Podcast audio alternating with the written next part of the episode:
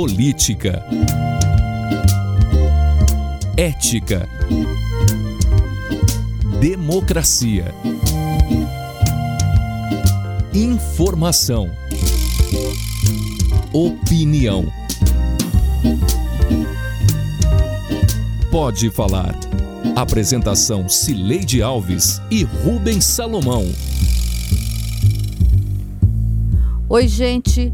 Estamos chegando para a edição 76 do Pode Falar, o primeiro podcast de política de Goiás de análise dos fatos em destaque na semana. A trilha sonora é de Beto Estrada. Oi, Rubens, tudo bem? Oi, Cileide, tudo bem? Tudo tranquilo. Eu, quando é, conversávamos aqui sobre números, no ano de 2019 eu pensava, gente, já passaram 30 40, aí chegamos nos 50. E eu, em todos esses momentos assim de número redondo, eu pensava, como o 100 tá longe? Será que a gente vai chegar no 100? E aí, agora, exatamente agora, na gravação, eu não tinha percebido que já era 76. Quando você falou, eu falei, pois é, então é, chegamos, 76. O 100 tá chegando, né? Tá chegando e vai chegar. Vai chegar. É um trabalho que a gente vai olhando assim para trás e vendo que estamos construindo alguma coisa aqui, Sirete, com esse primeiro podcast. Verdade. Bom, o governador Ronaldo Caiado vai conseguir convencer o ministro da Economia, Paulo Guedes, a ajudá-lo a aliviar as contas do Estado? Essa dúvida é o tema da primeira parte deste episódio. Depois, tratamos do retorno dos trabalhos da Assembleia Legislativa nesta segunda-feira, dia 17. Vem com a gente!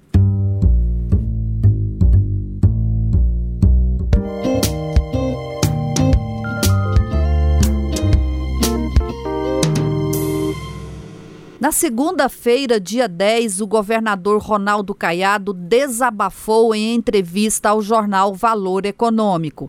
Disse que a Secretaria de Privatizações do Ministério da Economia estava atrapalhando a venda dos 49% das ações da Saneago. Aí, Caiado anunciou a suspensão da oferta pública dessas ações por tempo indeterminado. O governador estava frustrado.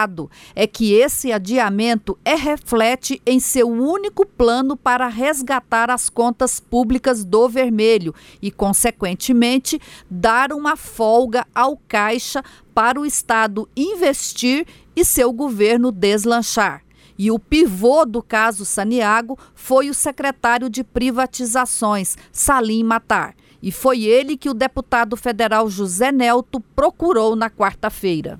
Eu estou com o secretário Salim Matar e fiz um convite, ele aceitou o convite e vai falar. Estará em Goiás, que dia e hora? Na quinta-feira próxima, às 16 horas, vou tomar um café com Zé Nelto, mais o meu amigo Caiado, e estarei, estarei com todos vocês goianos. E a nossa luta, o nosso trabalho é para viabilizar o estado de Goiás, que está literalmente quebrado, e acharmos a saída. E é por isso que nós contamos com o senhor secretário. Nós confiamos no senhor. Okay. Goiás confia no senhor. Ok, obrigado. É, agradeceu aí, disse, confirmou data, horário, mas não veio. A reunião acabou não acontecendo. Uh, o próprio deputado José Nelto conversou com a gente aqui na semana uh, e logo depois da publicação desse vídeo aí nas redes sociais, em que ele estava lá no gabinete do secretário, uh, podemos até interpretar que é ali meio que uma casinha, né, Sileide? Podemos dizer que é isso, fez uma casinha para o secretário para ele confirmar a vinda. Na, na, na voz do senhor, fala, o senhor vai falar, e aí ele fala de horário, confirmou a reunião, mas a reunião acabou não acontecendo. Na entrevista aqui nessa semana, o Zé Nelto, uh, quando marcou essa reunião, ele disse: não, eu marquei a reunião porque o governador pediu, né? Basicamente houve ali uma conversa depois dessa, desse desabafo, dessa declaração do governador ao jornal Valor Econômico. Então, o Zé Nelto conseguiu esse, esse contato, marcou a reunião, mas a reunião não aconteceu. Houve ali um problema de agenda. É, não sei se houve, não. Houve uma desculpa de que teria havido um problema de agenda, mas foi assim, até meio deselegante o que o Salim Matar fez e o governador é, mostrou que ficou contrariado. Eu né? fiquei acompanhando a agenda, a agenda não, desculpe, as redes sociais do Salim Matar, Celede, não teve nenhum evento assim é, postado no horário de, que seria a reunião, 4 horas da tarde da última quinta-feira.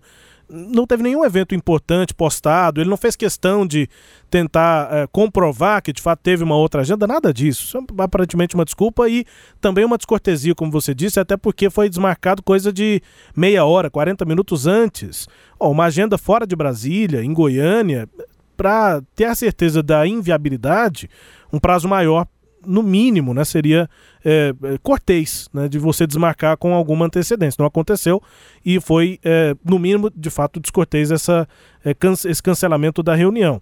O governador também não é, preferiu não é, passar recibo, principalmente não dar o braço a torcer em relação a essa disputa, essa divergência com o secretário Salim Matar. Foi perguntado se essa reunião teria acontecido, se eles conversaram e o governador respondeu tentando não dar o braço a torcer. Hora nenhuma eu falei com ele. Não teve essa tem previsão? Da minha parte nunca existiu essa conversa com ele. É porque esse assunto eu trato diretamente com o ministro Paulo Guedes e com o presidente da República.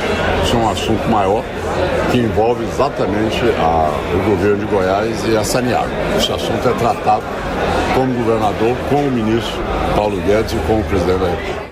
Pois é, e aí está o problema, né? O governador meio que deu uma é, diminuída nos, secretários é, Salim Matar, dizendo, não, isso eu trato direto com o Paulo Guedes e com o ministro. Só que é o seguinte, o governador está tratando desse assunto diretamente com Paulo Guedes e com o presidente da República desde que ele tomou posse. Aliás, se a gente quiser ser bem preciso, antes de tomar posse, ele já falava, né, já estava conversando ali na fase da transição, ele já estava conver conversando com o governo e, e, e, já construindo esse, esse diálogo para receber essa ajuda. E aí, é, a gente fala muito desse assunto aqui no nosso Pode Falar, Rubens, mas eu acho que não, não vale a pena a gente ser um pouco mais didático. O que, que o governador precisa? O governador é, já percebeu que a, a, a, situação fiscal do Estado hoje, ela, ela está contornada. O Estado conseguiu, no ano de 2019, é, é, fazer até um superávit, entre aspas, porque é claro que não sobrou dinheiro, mas a hora que você vai ver o orçamento do Estado, sobraram 500 milhões de reais, ou seja, o Estado conseguiu pagar é, boa parte das dívidas que ele herdou do governo passado, porque ele conseguiu fazer uma receita muito maior. Ele arrecadou cerca de 5 bilhões a mais do que previa. É, 4 bilhões, melhor dizendo, 4, quase 5 bilhões, do que previa no orçamento. Consequentemente, ele recebeu com restos a pagar aí de mais de 3 bilhões, 3 bilhões e 400 milhões. Então, ele pagou muita conta do governo anterior praticamente zerou ali as contas daquele ano, mas só ainda tem muitas contas é, antigas, restos a pagar, a serem quitados. E neste ano o governo não vai ter o reforço de caixa que teve no ano passado, que foi o de 1 bilhão e 800 milhões, com os recursos do, de depósitos judiciais. Este ano o governo não vai ter isso. E o governo, no ano passado, também deixou de pagar, a partir de julho, a, as dívidas né, com os bancos. Isso deu uma economia só de julho a dezembro de 1 bilhão e 200 milhões de reais. Bom, este ano o governo tem uma liminar que garante a continuidade da suspensão dessas dívidas até abril. Então, a partir de abril, o governo não terá recursos de depósitos judiciais e não terá essa economia que chega a quase 200 milhões de reais por mês com a, a, o não pagamento da, das dívidas. Então, o governo precisa de ajuda do governo federal. Para receber a ajuda do governo federal, o governo teria de aderir àquele programa chamado de regime de recuperação fiscal, que a gente chama aqui carinhosamente de RRF. Então, esse é o resumo da história. O governador está batalhando para aderir ao RRF desde o ano passado.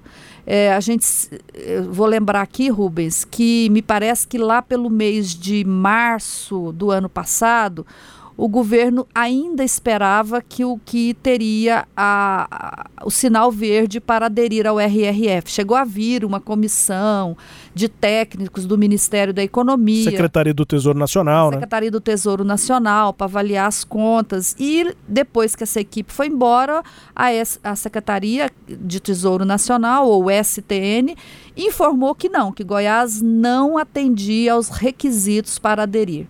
Então, foi formalmente negado lá atrás, negada a adesão. O governo entrou na, na justiça, ganhou uma liminar que, que determina que o Estado possa aderir ao, ao regime de recuperação fiscal e nada até hoje. Então, o governador está falando com o presidente da República, está falando com o Paulo Guedes, diz que é amigo do Paulo Guedes, tem até uma imagem dessa semana, né, lá na reunião dos governadores, que o governador liga para o Paulo Guedes, para o Paulo Guedes ir na reunião. E o Paulo Guedes vai, eles se abraçam, né? Meu amigo, ele falou. Mas que amigo é esse que o subalterno dele cria as condições do mercado contrárias à venda das ações da CELC? Da Saneago, da Saneago, caso, melhor né? dizendo. É, e além disso, né, tem, a, a, além não, né, mas também junto a isso, tem o fato de, de fato, a Secretaria do Tesouro Nacional não ter aceitado o Goiás aderir ao regime de recuperação fiscal.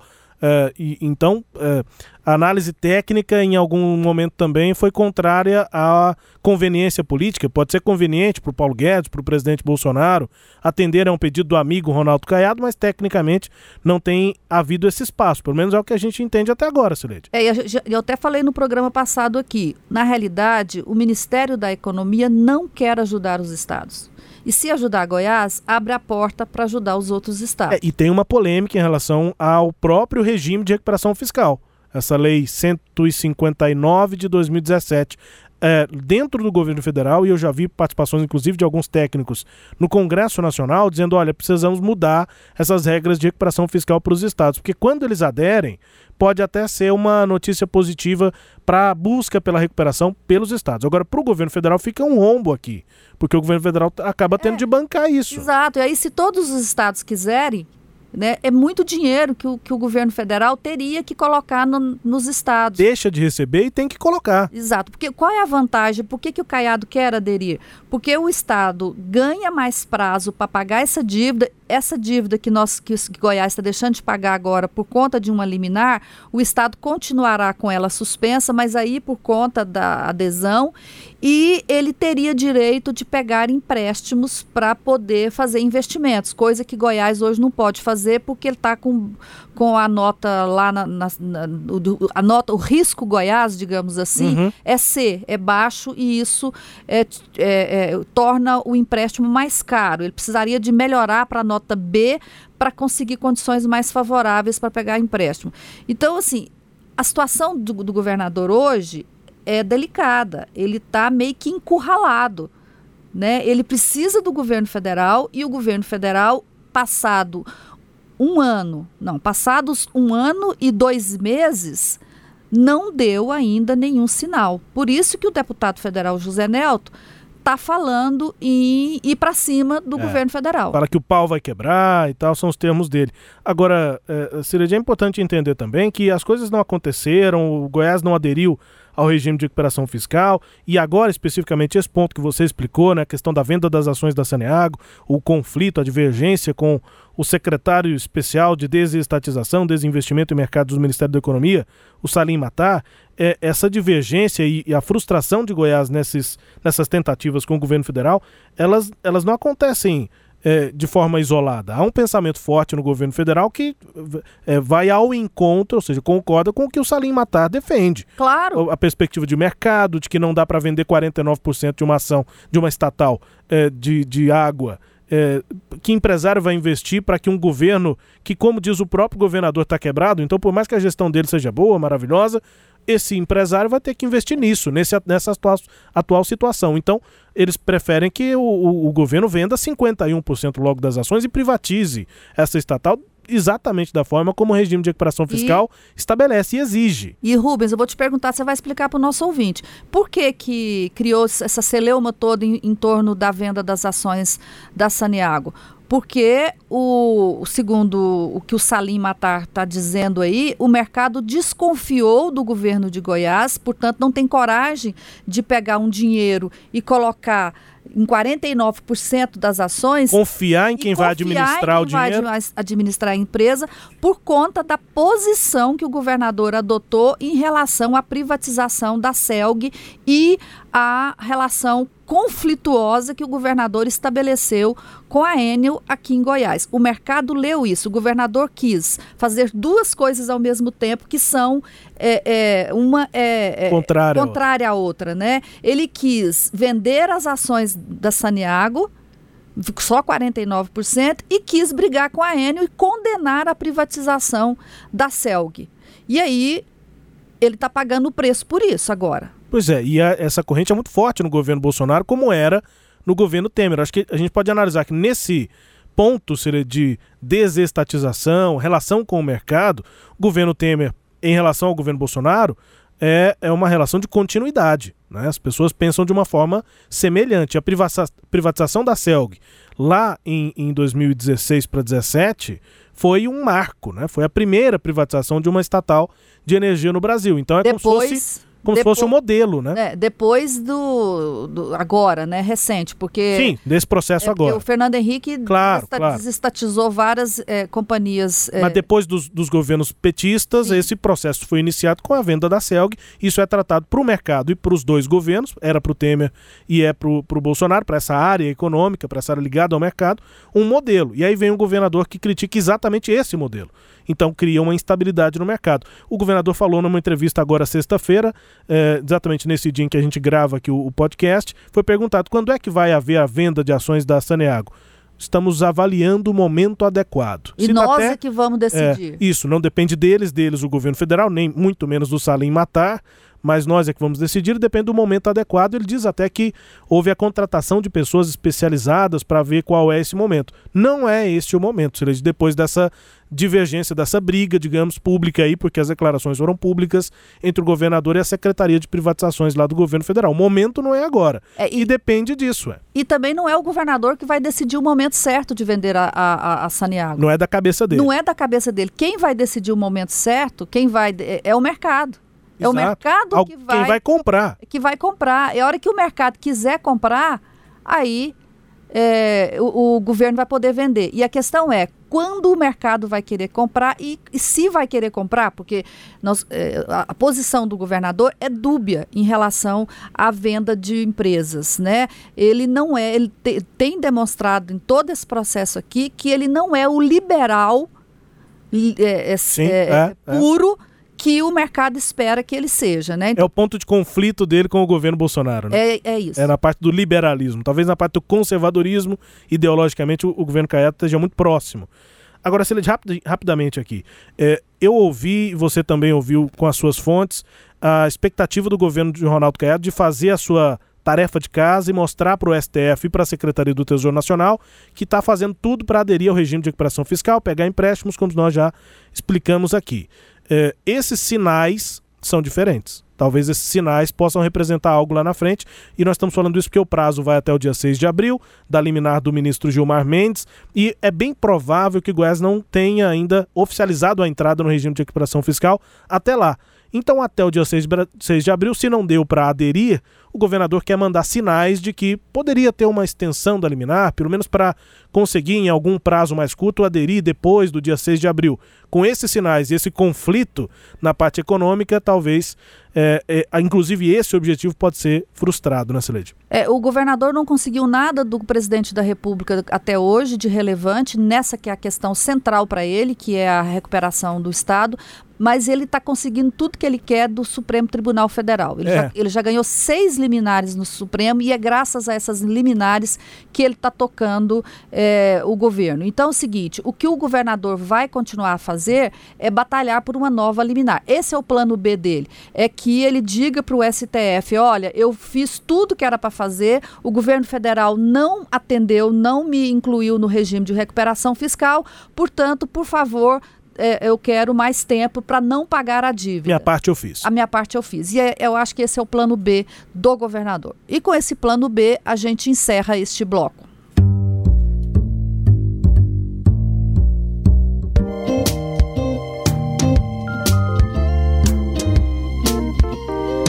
Depois de quase dois meses de recesso, os deputados estaduais voltam ao trabalho nesta segunda-feira. O ano passado terminou muito tenso. O governo perdeu cinco deputados de sua base aliada por discordância com as reformas da Previdência e de redução de benefícios trabalhistas dos servidores públicos. O novo ano começa com a pergunta: os desgarrados vão para a oposição ou voltarão para a base governista? Sim, eu acho que tem que manter o diálogo com o Carlos Cabral. Eu entendo que tem que manter o diálogo com o Virmontes Cruvinel. Agora, é evidente, aqueles que não querem diálogo, como esses três horas citados, vamos tratar como oposição. A base tem 26, pode chegar a 28, podemos entender isso? Se depender da base, é isso que eu digo. Temos a tendência de chegar, mas temos que ter a aprovação dos outros 25 deputados juntamente com o governador que o governador assumiu o compromisso com esses deputados. Nós temos aí o deputado Virmontes Cruvinel, que já esteve na nossa base, é, devido a algumas questões pontuais na Assembleia. É, houve um momento de afastamento. Minha intenção é, na, na verdade, aproximar novamente, trazê-lo para a conversa. Então, esse é um processo que ele tem plena condições de ser construído. Eu acredito muito, tanto por parte do Virmontes quanto por parte do governador. Pela ordem aí, Sileide, ouvimos líder da base do governo Caiado lá na Assembleia, Bruno Peixoto, e depois, na sequência, Lincoln TJ, vice-governador, que se filiou à cidadania, assume agora, nessa semana que entra, a presidência do partido, falou sobre a situação do deputado do partido, o Virmontes Cruvinel. O Bruno Peixoto diz esses aí citados, é porque eu já tinha citado na pergunta que fiz a ele anterior. São os é, três deputados que somam aos dois que aí ele se incitou, Vilmontes Cruvinel e Carlos Cabral, os três que se somam a esses dois para dar os cinco que saíram da base no final de 2019 é, e já estão aí, usaram recesso para é, voltar, e são deputados com marca nas redes sociais, né, Celede? Voltaram a usar as redes sociais, agora como oposição do governo. Humberto Teófilo, do PSL, o Eduardo Prado que saiu do PV, né? Tá sem Sim. partido agora, e o Major Araújo, que está no PSL também. Os três estão na oposição, assim, né?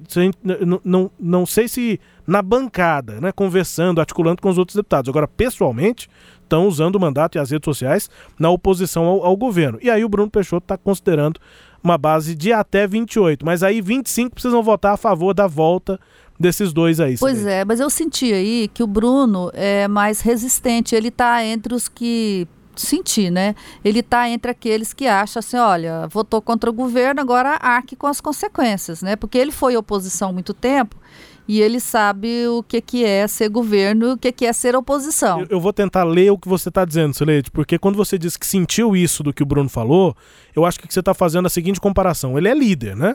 Ele não é um outro deputado da base qualquer. Como líder, uma coisa é ele dizer assim: é, não, vamos conversar, o, as portas estão abertas da base, como por exemplo o secretário de governo Ernesto Roller fala. Sim, sim. É, uma coisa é o líder dizer isso, não, as portas estão abertas, vamos conversar, ponto final, termina ali a resposta. Outra coisa é o líder dizer assim, claro, defendo a conversa com o Vilmontes Cruvinel, com o Carlos Cabral, mas vai depender dos outros é, 25. Aí, aí ele mostra que ele não está aberto, diferentemente de outras pessoas que tem gente na base que acha que tem que trazê-los de volta, e um deles é o Lincoln TJ, que está mais para conciliar. Acha o... que o purgatório tem que ser mais curto, né, mais né, curto, Nós citamos é. isso aqui. A gente falou que eles iam ficar um tempo no purgatório e depois voltariam.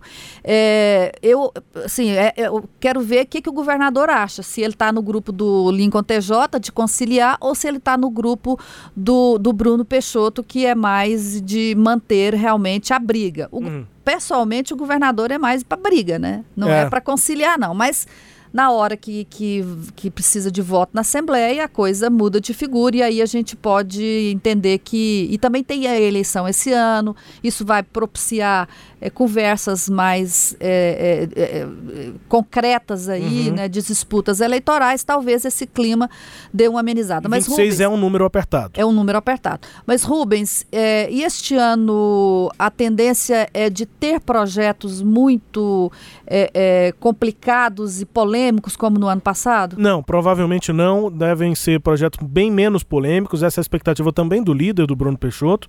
Já tem projetos que foram enviados. Tem lá, por exemplo, um projeto que não é da, da autoria do executivo, mas é de um deputado, é do Diego Sorgato, é, que quer levar o passe livre estudantil para a região do entorno. Então são projetos um pouco mais a menos, não com uma discussão tão pesada como aqueles do final do ano passado. É, e a secretária tem... Lúcia Vânia falou aqui Sim. que está na proposta do governo realmente dar apoio a esse levar, projeto. Isso, levar o passe livre para lá, aumenta custos, né? Enfim.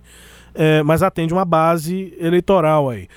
O projeto mais polêmico, Celede, é o relativo ao nosso primeiro tema. Né? A secretária de Economia disse no início do ano para a gente, a Cristiane Schmidt, que precisa passar pela Assembleia um plano de recuperação fiscal. Então, esse plano vai e volta de Brasília, enfim. Esse parece ser o projeto mais polêmico, se, se é, que, mesmo. se é que ele vai chegar. Então, nada concreto para o líder. Pelo menos perguntei para ele, ele falou: não, não sabemos ainda, depende do governador. Aquele discurso que você também conhece é. de, de deputado, quando a coisa não está com ele ainda, ele não vai falar sobre isso, não é com ele. Mas, sem dúvida, a pauta não deve ser tão polêmica. Um outro ponto importante aqui sobre a Assembleia que volta aos trabalhos agora é a oposição. Você tem esses três deputados que fazem oposição, é, mas a oposição não está unida, não foi unida no ano passado.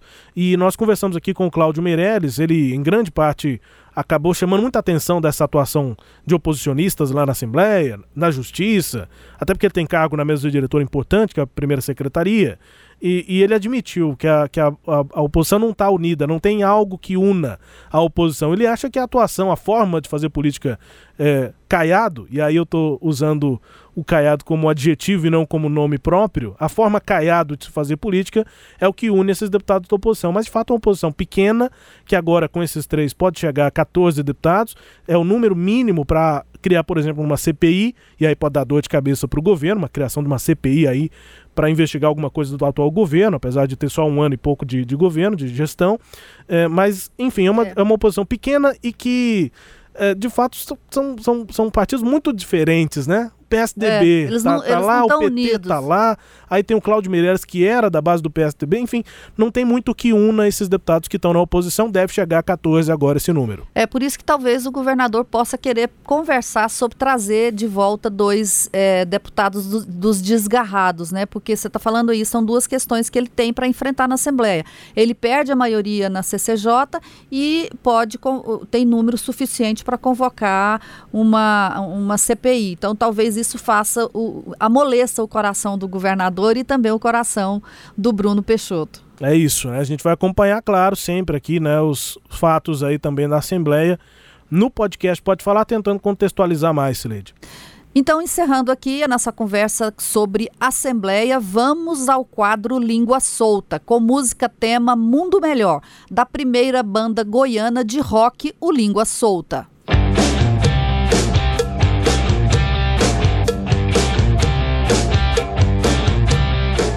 Não tem negócio de câmbio a 1,80.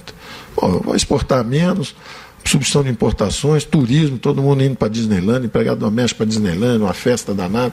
Mas, mas peraí, peraí, peraí, vai passear ali em Foz do Iguaçu, vai passear ali no Nordeste, tá cheio de praia bonita, vai para Cachoeira do Tapimirim, vai, vai conhecer onde Roberto Carlos nasceu, vai passear o Brasil, vai conhecer o Brasil, entendeu? Tá cheio de coisa bonita para ver.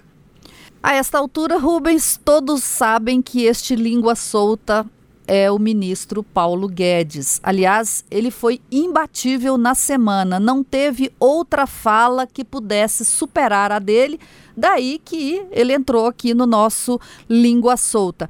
Rubens, eu fiquei com uma dúvida. O ministro Paulo Guedes conhece Cachoeira do Itapemirim? Ah, boa pergunta, hein, Cireide? Será que vai passar as próximas férias dele lá? As últimas já não foram, né? As últimas ele foi para os Estados Unidos. ele vai para lá? É, já, as últimas já não foram. Essa, essa foi o concurso da, da semana.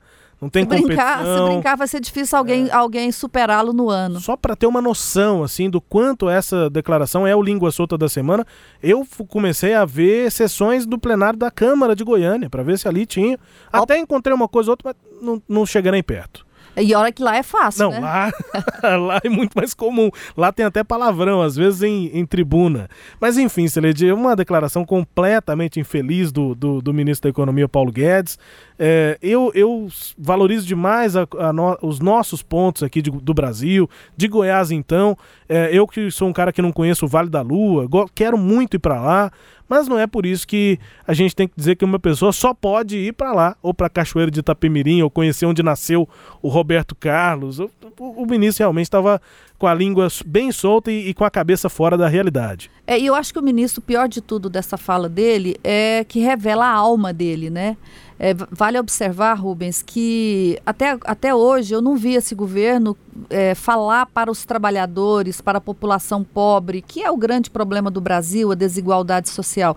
Eles falam para as elites, eles falam para os ricos, todos eles. E essa fala do ministro, ela é bem representativa desse discurso. Por que, que o ministro não diz, por exemplo, que os ricos têm que parar de levar dinheiro para Miami?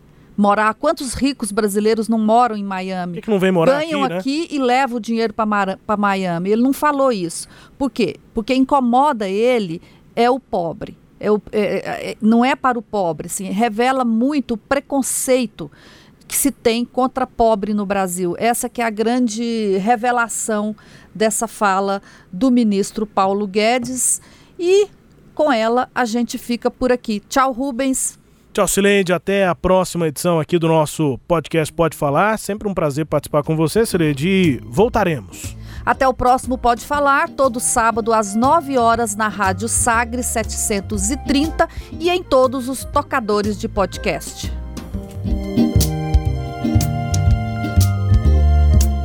Apresentamos Pode Falar com jornalistas Cileide Alves e Rubens Salomão.